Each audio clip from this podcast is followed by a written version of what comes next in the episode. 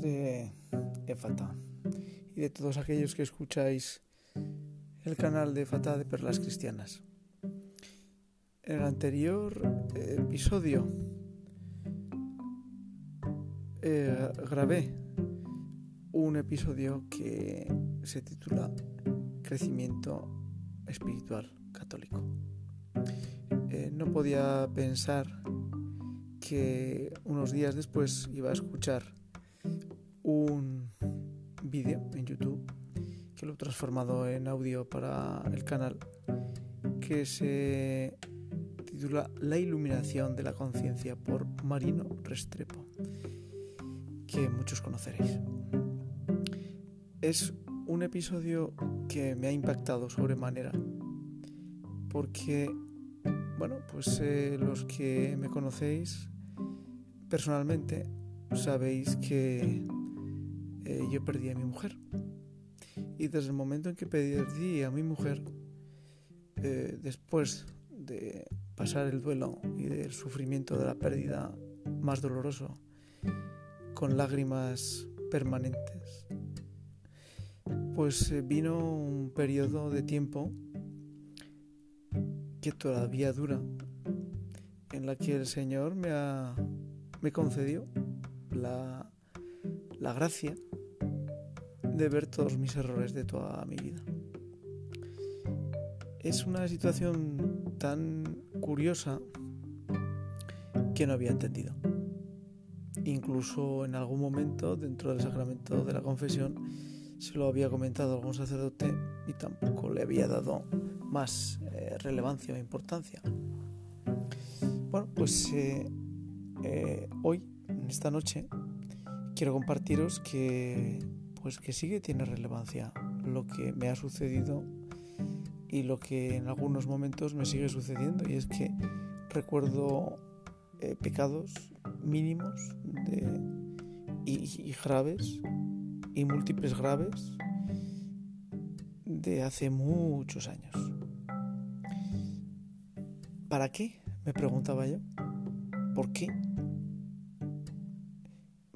de pronto he recobrado, la memoria, pues, eh, bueno, pues Marino Restrepo me lo ha explicado esta noche. Me ha explicado exactamente qué es lo que quiere Dios cuando hace que el recuerdo venga a la cabeza de todos los errores y faltas y pecados que has cometido tan curioso porque justamente en el episodio de el crecimiento espiritual que coloqué en, el canal de Fata el otro día, terminaba, sin darme cuenta, con la idea de que la confesión es el pilar de todo momento para el católico y para la salvación de nuestra alma. Y de la misma forma que mi fe es grande, por gracia de Dios. Mi aceptación del sacramento de la reconciliación para mi vida también lo ha sido siempre. Incluso en los momentos más complicados o incluso en los momentos de mayor oscuridad.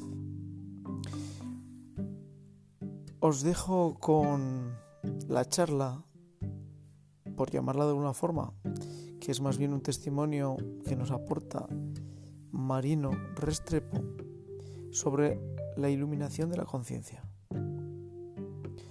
La iluminación de la conciencia que os puedo garantizar, como él mismo dice, es una situación complicada, porque ver a la luz del Espíritu Santo lo que ha sobrado bien y lo que ha sobrado mal es complicado de entender. Sin más, os dejo con la experiencia, el testimonio de Marino Restrepo y espero y deseo que os sirva en vuestra vida y que lo compartáis con aquellos hermanos que conocéis y que les pueda ayudar. Os dejo pues con el testimonio de la iluminación de la conciencia por Marino Restrepo. Gracias por seguir el canal de EFATA y hasta el siguiente episodio. Chao.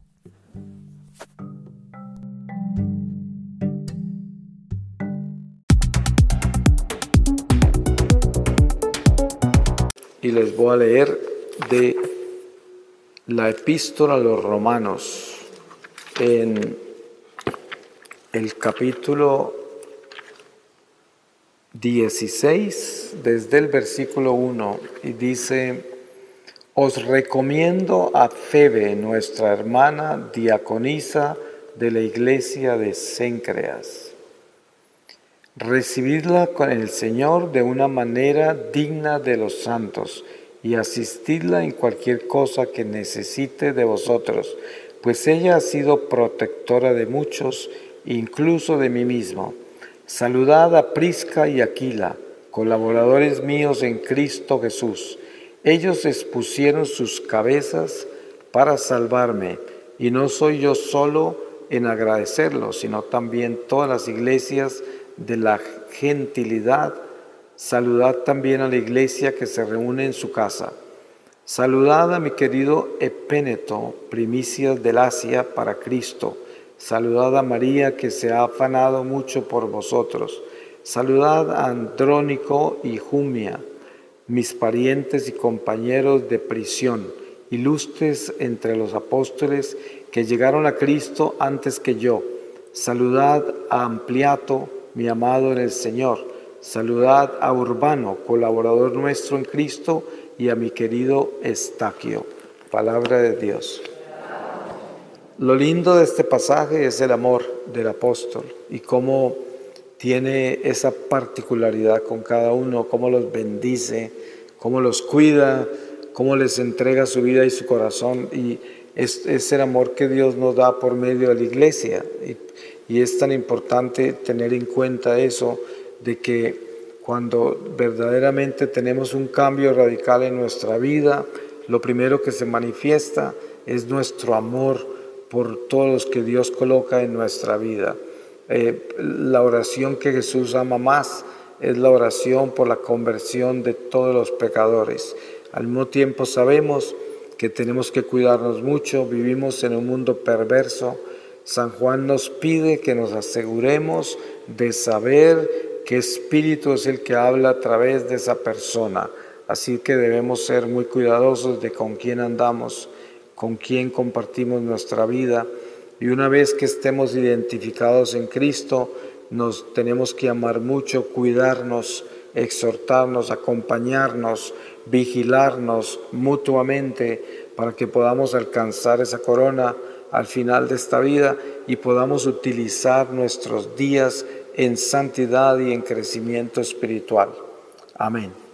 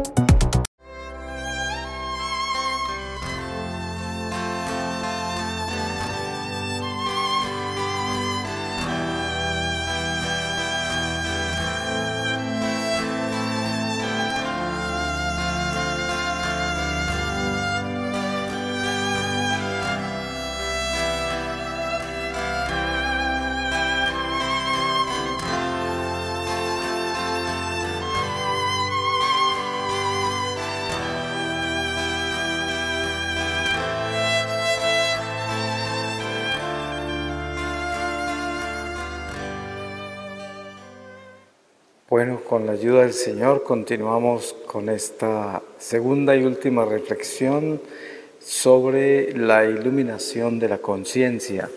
Voy a comenzar con una lectura de la palabra donde nos quiera llevar el Espíritu Santo. Y les leo de la epístola a los Romanos, capítulo sexto, del versículo 1. La vida en Cristo. ¿Qué diremos pues? Que debemos permanecer en el pecado para que la gracia se multiplique? De ningún modo. Los que hemos muerto al pecado, ¿cómo seguir viviendo en él? ¿O es que ignoráis que cuantos fuimos bautizados en Cristo Jesús, fuimos bautizados en su muerte? Fuimos pues con él sepultados por el bautismo en la muerte, a fin de que al igual que Cristo resucitó de entre los muertos por medio de la gloria del Padre, así también nosotros vivamos una vida nueva. Porque si nos hemos injertado en Él por una muerte semejante a la suya, también lo estaremos por una resurrección semejante, sabiendo que nuestro hombre viejo fue crucificado con Él, a fin de que fuera destruido el cuerpo de pecado y cesáramos de ser esclavos del pecado, pues el que está muerto queda libre del pecado. Y si hemos muerto con Cristo, creemos que también viviremos con Él, sabiendo que Cristo, una vez resucitado de entre los muertos, ya no muere más y que la muerte no tiene ya señorío sobre Él. Su muerte fue un morir al pecado de una vez para siempre, mas su vida es un vivir para Dios. Así también vosotros, considerados como muertos al pecado y vivos para Dios, en Cristo Jesús. Palabra de Dios. Pues especialmente en estos días últimos se ha hablado mucho de la iluminación de la conciencia, del aviso y muchas otras eh, eh, publicaciones al respecto. Eh, y de alguna forma se ha hecho como muy popular últimamente. No necesariamente yo diría que esto se debe tomar como una señal de que ya va a suceder lo que llaman el aviso, pero yo les voy a compartir una experiencia personal de lo que yo he vivido con relación a la iluminación de la conciencia. Ya eh, brevemente toqué parte de este pasaje en la reflexión anterior. Ahora concretamente los puedo llevar de nuevo a el comienzo de mi experiencia mística esa noche en la cueva, en la selva en Colombia, durante ese secuestro. Em, entro en el éxtasis estando amarrado y encapuchado en una cueva llena de murciélagos, toda clase de alimañas que ustedes conocen ya el misterio de todo lo que es la obra de Dios entre nosotros. Em, hay personas que se preguntan, ¿por qué la gente buena vive cosas tan malas? Ese no es el caso mío, porque yo no era bueno, pero los apóstoles todos fueron martirizados. Incluso San Juan mismo eh, ya había sido metido en una paila con aceite caliente, ya había vivido la prisión, ya había vivido el Calvario con Jesús y cualquiera diría que él no fue mártir, pero sabemos que fue mártir. Eh, y misteriosamente el Señor en sus obras coloca a aquellos que escoge para una obra por dentro de un sufrimiento muy grande. En el caso mío, mi sufrimiento tiene que ver es con mi purificación y mi liberación de las cadenas del demonio, como casi que lo que pudiéramos decir un exorcismo por medio de todo ese dolor. Em, obviamente que mi pasado solo merecía el infierno y es más, yo pude ver dentro de mi experiencia que si hubiese muerto esa noche, me hubiese condenado. Así de que no es algo que me imagino, sino que hubiese sucedido. Sin embargo, el Señor tuvo a bien liberarme y llamarme para lo que hago en este momento. Entonces, al comenzar esa eh, experiencia en el éxtasis, eh, yo estoy totalmente destruido como ser humano porque eh, acabo de ser sentenciado a muerte no tengo ninguna esperanza de salir con vida de ese secuestro. Toda mi familia está en peligro de ser asesinada por estos criminales. Todo el dinero que ya había hecho toda mi vida me lo van a robar. Eh, estoy destruido, no, tengo, no, hay nada de mí ya y estoy en un lugar espantoso em, y encima amarrado, encapuchado. Y así es como aparece el Señor. Yo, como les contaba antes, aparezco en el patio interior de la casa donde nací en mi pueblo, en un triciclo, con un palo en la mano, paseándome por dentro de los jardines, golpeando las plantas y las flores. Lo primero que yo siento es que me estoy muriendo, porque no tengo ninguna otra explicación para lo que me está sucediendo, porque es demasiado misterioso. Pero cuando trato de salirme del éxtasis, no puedo. Eh, y este éxtasis continúa. Em, yo en esa noche tenía 47 años y llevaba 33 años en pecado mortal. Em, cuando estoy reviviendo mi vida alrededor de los 11 o 12 años, porque esto no fue como si yo estuviese viendo una película de mi vida, yo estaba reviviendo mi vida, o sea, estaba ahí. Cuando digo que a los tres años en un triciclo, no me estoy mirando, estoy ahí en el triciclo, solo que lo estaba viviendo con mi mente de 47 años lo cual, lo hace completamente imposible de explicar racionalmente, pero les doy ideas de cómo sucede. Entonces, continúo reviviendo mi vida y cuando llego como a los 11 o 12 años, eh, comienzo a sentir un dolor que no era físico, era un dolor espiritual, el dolor de mis pecados. Eh, el dolor de mi conciencia. Durante todos esos años que viví alejado de Dios, eh, mi conciencia estuvo dormida. Ustedes saben que convenientemente cuando cometemos un pecado mortal, eh, pues cerramos nuestra conciencia para no sentir absolutamente ninguna incomodidad al respecto. Y ustedes se dan cuenta de lo que el mal hace un sicario va y asesina a una persona y luego puede llegar y comer y acostarse a dormir en paz, porque no tiene conciencia, la tiene cerrada.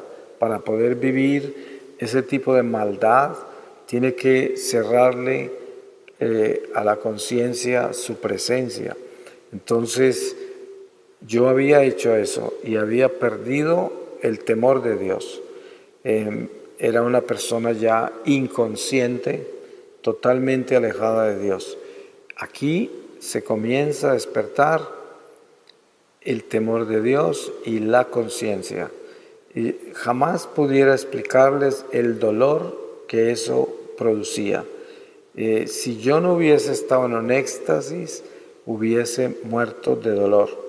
Eh, cuando hablamos del aviso y la iluminación de conciencia masiva a toda la humanidad, que son profecías que anuncian eso, según entiendo, eh, yo sé que si eso sucede un día, va a suceder con la humanidad toda en un éxtasis, porque no es posible vivir una iluminación de conciencia y quedar vivo, porque si se vive una iluminación de conciencia, de ese nivel se vive en éxtasis. Es como ustedes se dan cuenta que los videntes que Dios escoge para estas apariciones de la Virgen y en algunos casos han habido videntes con San Miguel Arcángel, con San José, con otros santos, siempre es por medio de un éxtasis, todo. Así de que eh, yo vivo esa experiencia, el despertar de mi conciencia y lo que, lo que vivo es que empiezo a entender la dimensión del pecado. Normalmente nosotros cometemos un pecado, por ejemplo, eh, decimos una mentira que afecta a otras personas, un pecado mortal. Eh, fornicamos o cometemos un adulterio, algún pecado de impureza pecado mortal. Eh, y de alguna forma, aunque tengamos la intención de ir a confesarnos en el caso de un católico que está practicando su fe, pero cae, eh, en muchas ocasiones eh, ese regreso a la iglesia, a la amistad con Dios después de un pecado grave, no se hace con el sentido de la consecuencia del pecado. Y por eso la confesión es una confesión muy superficial, no entra en la dimensión de la consecuencia y por lo tanto no hay un acto de contrición perfecto que libere al hombre verdaderamente de la consecuencia. Eh, y esto es lo que yo veo en ese momento cuando empiezo a darme cuenta y estoy hablando de pecados a los 11 o 12 años de edad, que no quiero decir que no eran graves, eran graves porque eran pecados mortales, pero nada comparado a lo que continúa, porque yo continúo reviviendo mi vida y a medida que tenía más edad, mis pecados eran más graves eh, y el dolor era más grave también. Entonces, entiendo que todo ser humano en la agonía, sin importar raza, ni religión, ni credo, vive una iluminación de conciencia. Eh, es la justicia divina.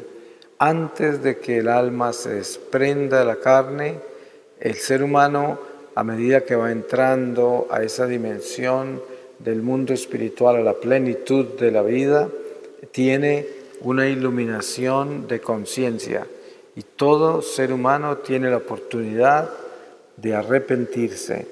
Lo más doloroso es darse uno cuenta que hay personas que viven tan increíblemente separadas del amor de Dios que aún teniendo una iluminación de la conciencia, no aceptan a Dios, no se arrepienten y se separan de Dios se van hacia el, hacia el abismo, hacia la oscuridad.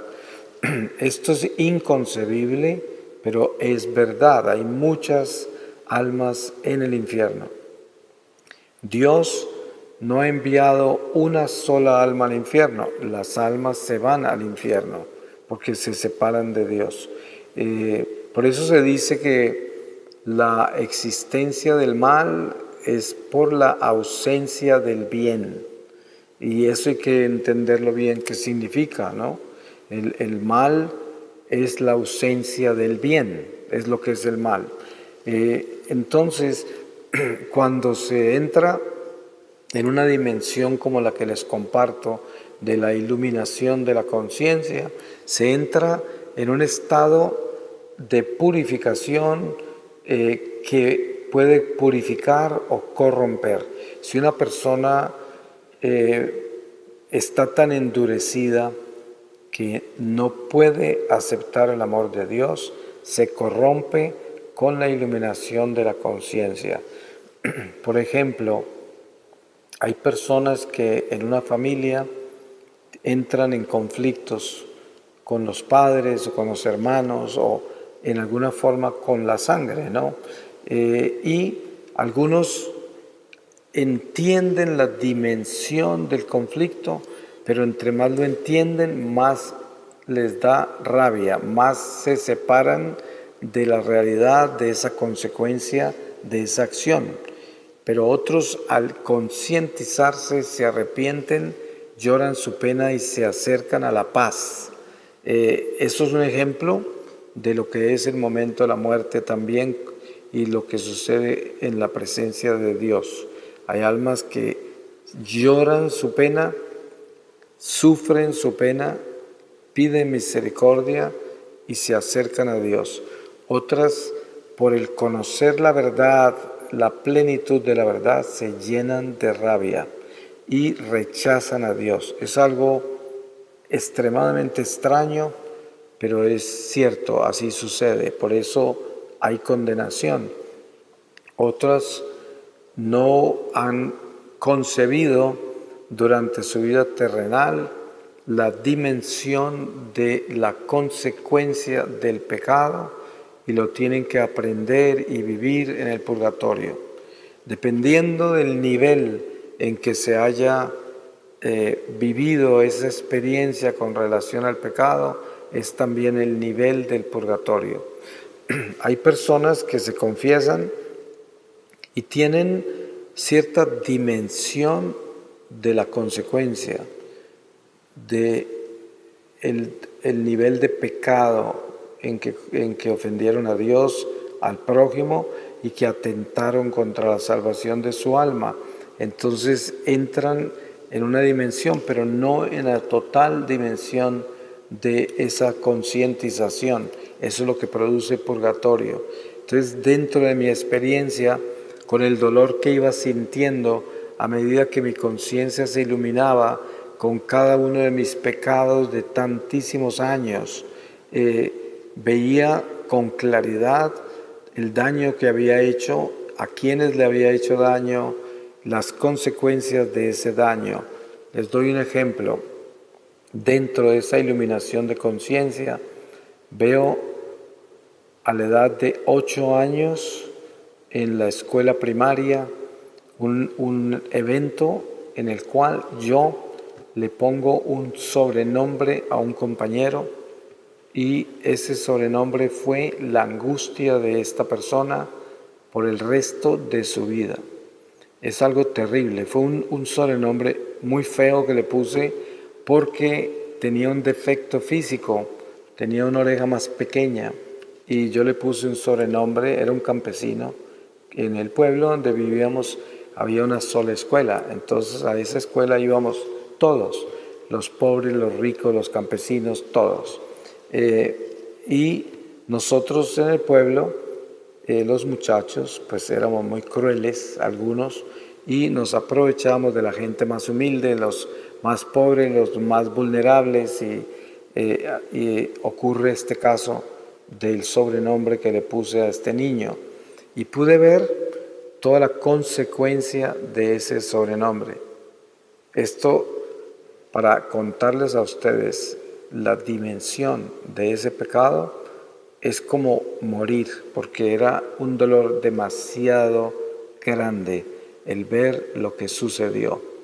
Y para mí, tan solo viví el chiste de haberlo llamado así y de que todos lo llamaran así después de que yo inicié ese mal. Eh, pero cuando lo vi con los ojos de la luz de Dios, que es lo que se llamaría una iluminación de la conciencia, era suficiente para aceptar la condenación eterna, suficiente. Con eso solo sabría yo que yo debo estar en el infierno, eh, porque fue algo muy grave, muy grave, el daño que yo le causé a esa persona y cómo duró, porque esa persona vivió en el pueblo toda su vida hasta que murió y yo pude ver toda esa vida, que fue muy corta realmente, pero el sufrimiento que tuvo por ese sobrenombre que todo el pueblo terminó llamándolo así. Em, y este es uno de los ejemplos. Otro, por ejemplo, fue una ofensa terrible que le hice a un pordiosero en el pueblo, también. Era un hombre muy bueno, quisiera decir que era un santo, eh, pero era un pordiosero. Y, y, el Señor me, me lleva ahí, al frente de ese pordiosero, en el momento en que estoy cometiendo ese pecado. Y ahí viví otra muerte del dolor tan grande de lo que hice. Y, y así continúa esa iluminación de conciencia.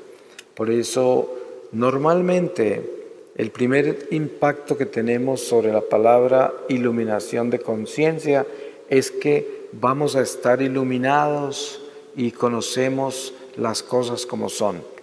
Pues ya quisiéramos que fuera así. Es mucho más que eso. Es demasiado complicado.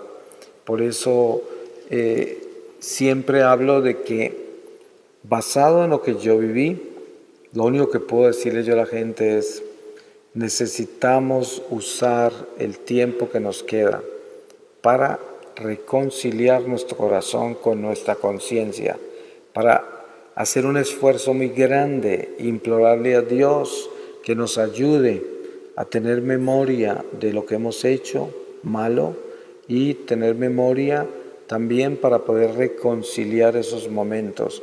Será imposible decir que vamos a poder recorrernos todos los momentos de nuestra vida, pero sí es posible que nosotros entremos en una relación consciente con Dios para implorarle que nos perdone todos los momentos inconscientes de nuestra vida donde le hemos hecho tanto daño al prójimo, donde lo hemos ofendido tanto a Él, donde eh, hemos vivido una vida sin amor. Y todo eso debe ser como una jaculatoria que hay en nuestra oración, que nos acompañe siempre, para que vivamos una vida de reparación mientras estamos acá como dice San Pablo, mientras vivimos el día que se apellida de hoy, porque pues no es mucho el tiempo que nos queda a cada uno de nosotros.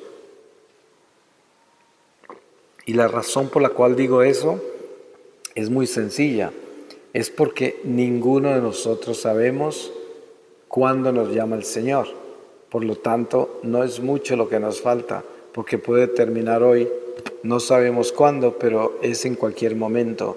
Y si es así, eh, debemos prepararnos porque yo les estoy contando esto y seguro que el Señor quiere que yo lo cuente, es porque Él quiere que nosotros no vivamos lo que yo viví, que es encontrarse con ese dolor tan increíblemente grande ya en la vida después de la muerte porque ya no hay solución, ya, ya no hay cómo cambiar nada, ya entramos en la justicia y salimos de la gracia. Ahora que estamos en la gracia es el momento para solucionar esto. Eh, en una oportunidad estaba yo dando un retiro que se llamaba La vida interior y esto fue en algún lugar de Sudamérica. Em, dentro del retiro habían personas de todos los niveles sociales y económicos. Em, en algunas de las reflexiones apareció una charla sobre el orgullo y la vanidad. Eh, esta fue una charla muy dolorosa porque en realidad eh, este es un mal que tenemos nosotros innato por el pecado original, el orgullo. Eh, vivimos en un mundo en el cual nos edificamos, como hablábamos antes, en sí mismos y terminamos eh, construyendo una caparazón dentro de la cual vivimos, porque desde niños entramos en una supervivencia y entramos, entramos en una defensa personal. El bebé se tiene que defender de que no le den más leche cuando no quiere y de alguna forma reacciona y va creando como una caparazón de defensa personal. Y si ustedes observan bien eso, a medida que uno va creciendo, se va metiendo en una caparazón dentro de la cual vive y con la cual se defiende de muchas cosas que no acepta en su vida. Eh, pero resulta que eso se puede convertir en nuestro enemigo, porque puede terminar siendo un edificio de orgullo, de vanidad, de pretensión, de autosuficiencia, de egocentrismo, porque si a eso le sumamos de que de repente la vida nos da a nosotros la posibilidad de tener privilegios en algún nivel, eh, en nuestra sociedad donde vivimos, en los medios donde nos desarrollamos como personas.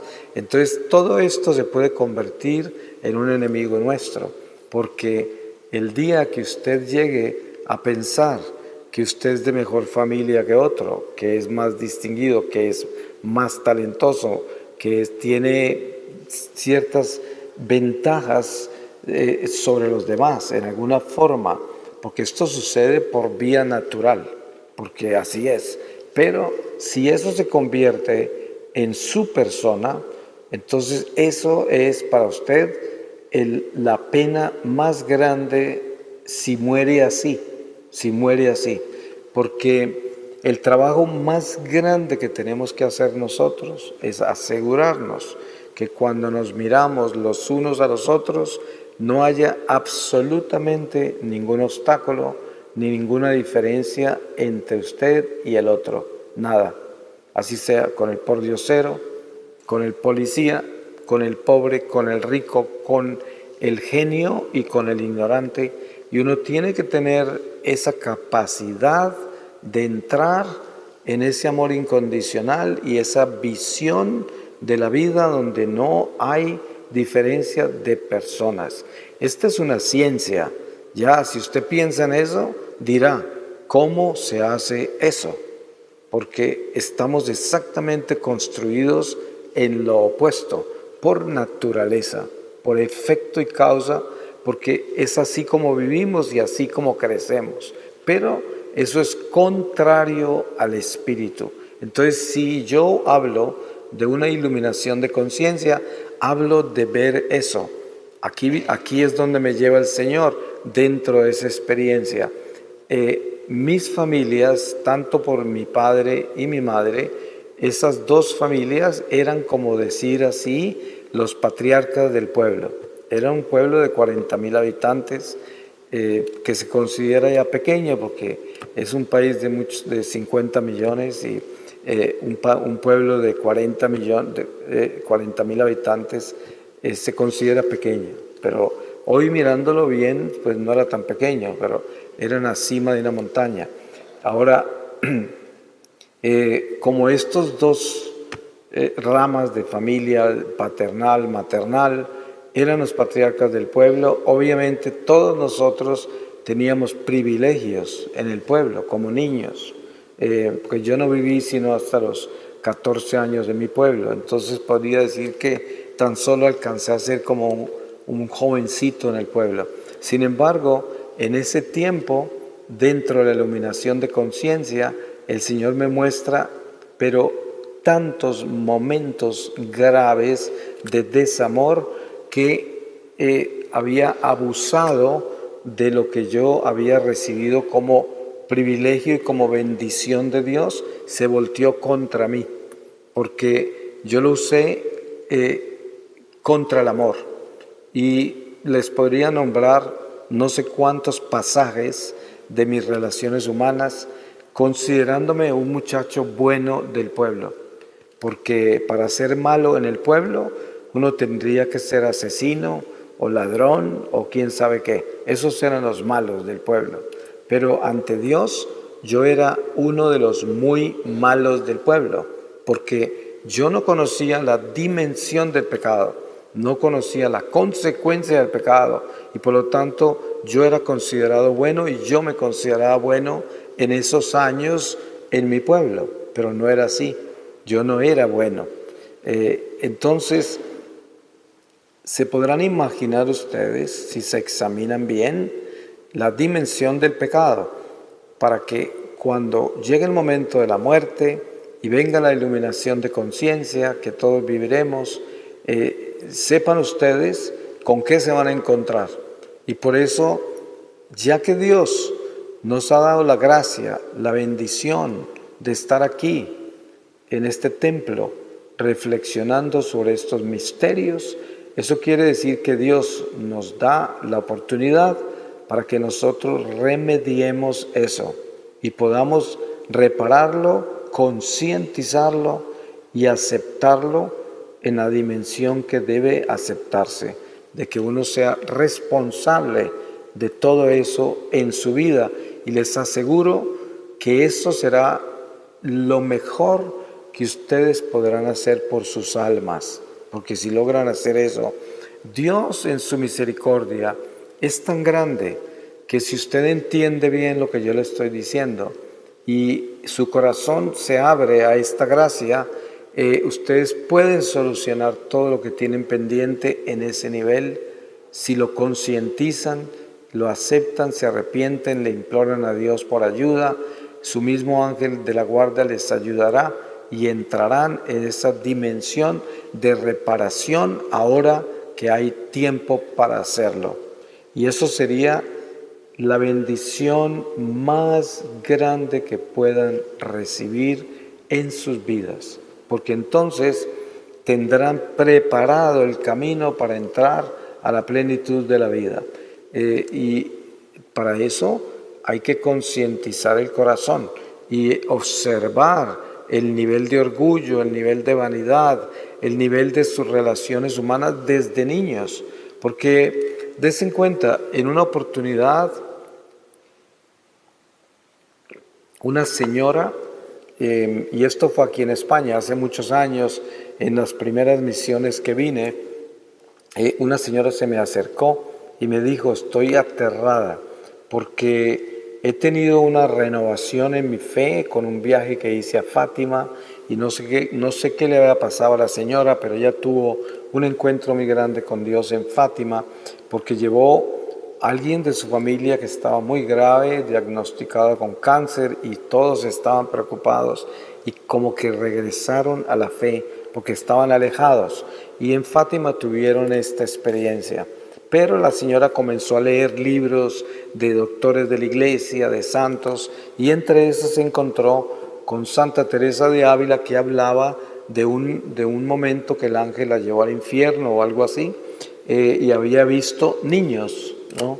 Entonces esta señora estaba aterrada de que hubiesen niños, eh, y entonces yo le compartí la experiencia que tuve en la iluminación de conciencia y cómo yo me había visto a los ocho años en mi escuela primaria cometiendo crímenes extremadamente graves, pecados gravísimos, que si no hubiese sido por la misericordia de Dios, no importaría qué edad tenía, yo era responsable porque ya había hecho la primera comunión, ya tenía la conciencia del pecado, la iglesia me había enseñado, me había preparado, tenía toda la catequesis em, y ahí tuve esa conversación con esa señora. Pero por otro lado, eh, cuando yo conozco gente que ha ido a tantísimos retiros, tantísimas peregrinaciones, tanta lectura mística, tanto conocimiento, información sobre Dios, siempre les digo, hay que tener mucho cuidado con todo lo que oímos, todo lo que leemos, todo lo que asimilamos sobre nuestra fe, porque todo lo que leemos, todo lo que vivimos, todo lo que buscamos, somos responsables de eso. Y eso tiene que reflejarse en nuestro crecimiento espiritual. Si yo busco tanto a Dios por medio de esas cosas, tengo que ser muy sincero porque entonces eso quiere decir que soy responsable de lo que Dios me informa y por lo tanto tengo que aplicarlo a mi vida personal y de eso tiene que salir un crecimiento, tiene que salir un cambio radical de corazón, tiene que salir una conversión, porque lo contrario eso todo testificará contra usted mismo, contra su conciencia en el momento de la muerte. Y por eso hay que tener tanto cuidado con eso. Dentro de este proceso que les estoy contando, de lo que yo vivo en la iluminación de la conciencia, eh, me encuentro con algo que es lo más grave de todo, y es la iglesia. Cuando yo tengo 14 años, me envían a Bogotá, salgo del pueblo, y ya me encuentro con esa cultura de los años 60 y pierdo la fe. Pero veo dentro de la iluminación de la conciencia un momento al frente de una iglesia en Bogotá. Yo estoy al otro lado de la calle donde está la iglesia. La iglesia está al frente mío. Em, y veo por, el ala derecha de la iglesia, por esa puerta, una fila de personas que están esperando para confesarse. Y ya hacía un año que vivía en Bogotá un año que no iba a la iglesia, porque como ya no vivía con mi familia y vivía con un tío que también se había alejado y ya tampoco ni siquiera vivía con él los últimos seis meses, sino en una residencia de americanos ahí, eh, eh, por eso estaba totalmente alejado. Pero estoy, el Señor me está mostrando a mí al frente de esa iglesia y viendo una fila de personas que esperan confesión y me muestra cómo el Espíritu Santo todavía en mí tenía una relación mi corazón con los sacramentos, porque al ver esas personas en la fila para la confesión, se revive en mí lo que yo había vivido en mi pueblo después de mi primera comunión, que fue a los siete años y vivía hasta los catorce allá. Cada mes me confesaba por disciplina que se me, se me indicó en la preparación que tuve eh, y llevaba un año ya sin confesarme. Entonces, al ver esa fila de personas, sentí el impulso, crucé la calle, subí unas gradas que había en el atrio para entrar por esa puerta y cuando llegué a la puerta, todo cambió y no entré, me fui. Y ahí el Señor me, me muestra por esa calle donde me fui hacia el sur de la ciudad, cómo me fui adentrando en el mundo y en todas las fuerzas del mundo y cómo el diablo me robó, porque en ese momento comienza la, la visión clara de lo que es Satanás y el espíritu del mal, porque es el pecado. Entonces ahí veo cómo el demonio me roba el sacramento de la confesión y me roba la iglesia, porque a partir de ese momento, con conciencia, voluntad propia, rechazo la iglesia rechazo el sacramento y me voy. Y solo con verme caminar, como el Señor me mostraba, ya en todo mi lenguaje corporal llevaba el rechazo a la iglesia, lo llevaba en todo mi ser. Era, ya había rechazado la gracia más grande.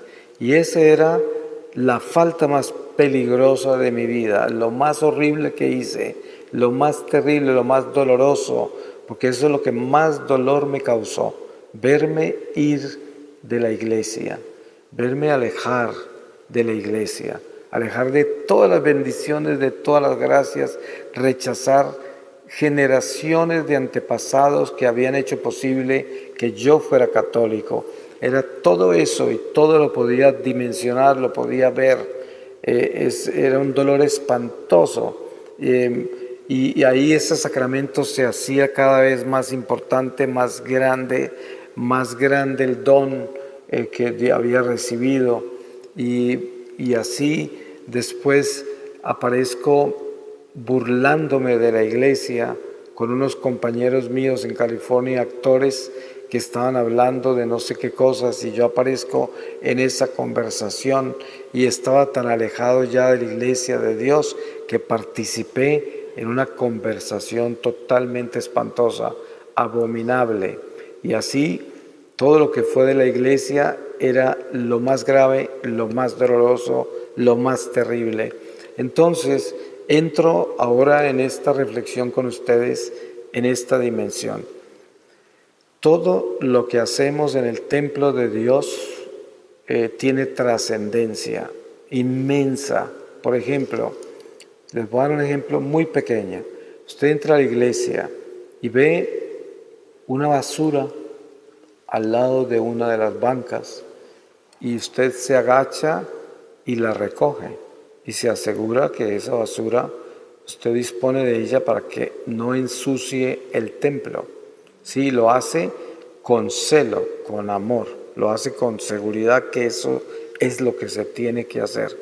Eso es una bendición importantísima en su corazón, en su vida, porque eh, no podemos dimensionar el templo de Dios, pero el templo de Dios está lleno de ángeles. Cada una de esas bancas tiene ángel, tiene vigilante, guardián. Cada una de las estatuas, cada uno de los altares, cada uno de los pilares, cada una de las puertas, todo lo que hay en el templo de Dios tiene guardia y son ángeles, tiene luz en todo. Entonces todo lo que uno hace dentro del templo del Señor es trascendente, para bien o para mal. Dentro de la iluminación de la conciencia nos encontramos con eso. Cada acción, cada arrodillarse, cada pararse dentro de la disciplina litúrgica de la Eucaristía, dentro de las visitas a la iglesia a orar o a caminar por dentro del templo, todo eso el trato al sacerdote. Eh, vi, algo muy difícil que fue en mi pueblo a los 12 años de edad, antes de yo irme, dos años antes, y fue con una confesión. Eh, yo fui a confesarme con un sacerdote que le teníamos toda clase de apodos eh, y no lo respetábamos. Entonces yo voy a la confesión y el sacerdote me trata mal. Eh, yo le confieso algo y espero que él me aconseje, me gaste tiempo conmigo sobre eso, pero no, el sacerdote me dice, ya terminó, sí, vete entonces, así y ya me despachó. Y yo salí totalmente ofendido, totalmente lleno de ira eh, por esa acción. Resulta que el sacerdote no fue el que hizo eso, fue el Señor y Él me lo mostró. Era como una prueba que el diablo me estaba poniendo porque resulta que muchas personas en el sacramento de la confesión se estrellan con la humanidad del sacerdote y ahí no pasan la prueba, porque el diablo nos prueba con eso. Si usted se atreve a arrepentirse, a confesar sus pecados, eh, la puerta para entrar a la gracia es la humanidad del sacerdote. Se tiene que superarla.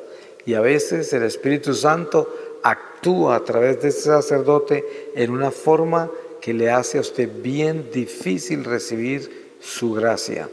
Y, entonces, eh, si somos, si caemos en escrúpulos, a veces uno no se da cuenta, pero hay personas que viajan inclusive hasta otra ciudad para confesarse con un sacerdote santo, porque el sacerdote de su parroquia no se merece escuchar sus pecados, porque no es lo suficientemente digno para recibir su confesión.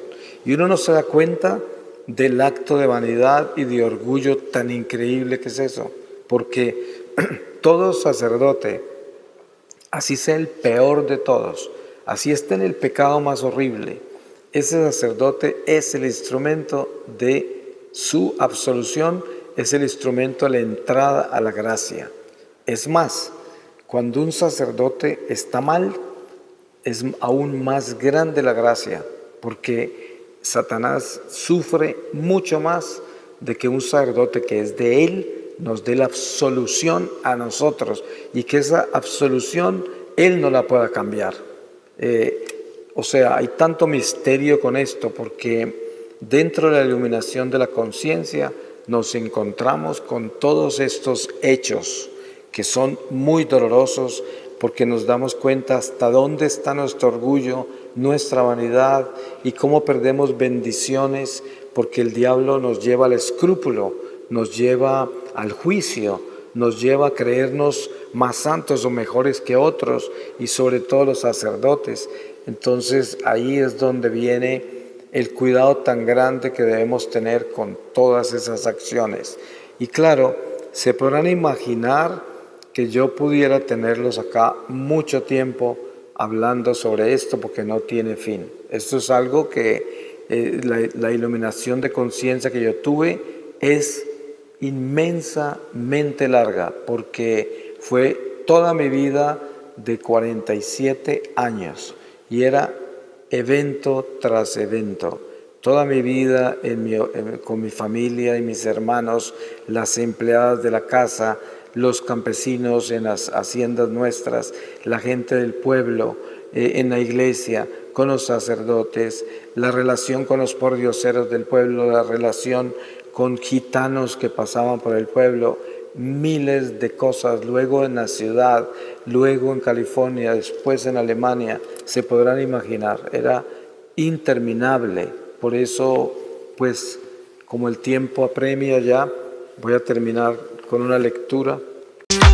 Has escuchado una selección de contenidos creados o cedidos por terceros para edición y difusión en nuestro canal EFATA. Gracias por seguirnos, por estar ahí. Hasta el próximo episodio en ONER Ediciones.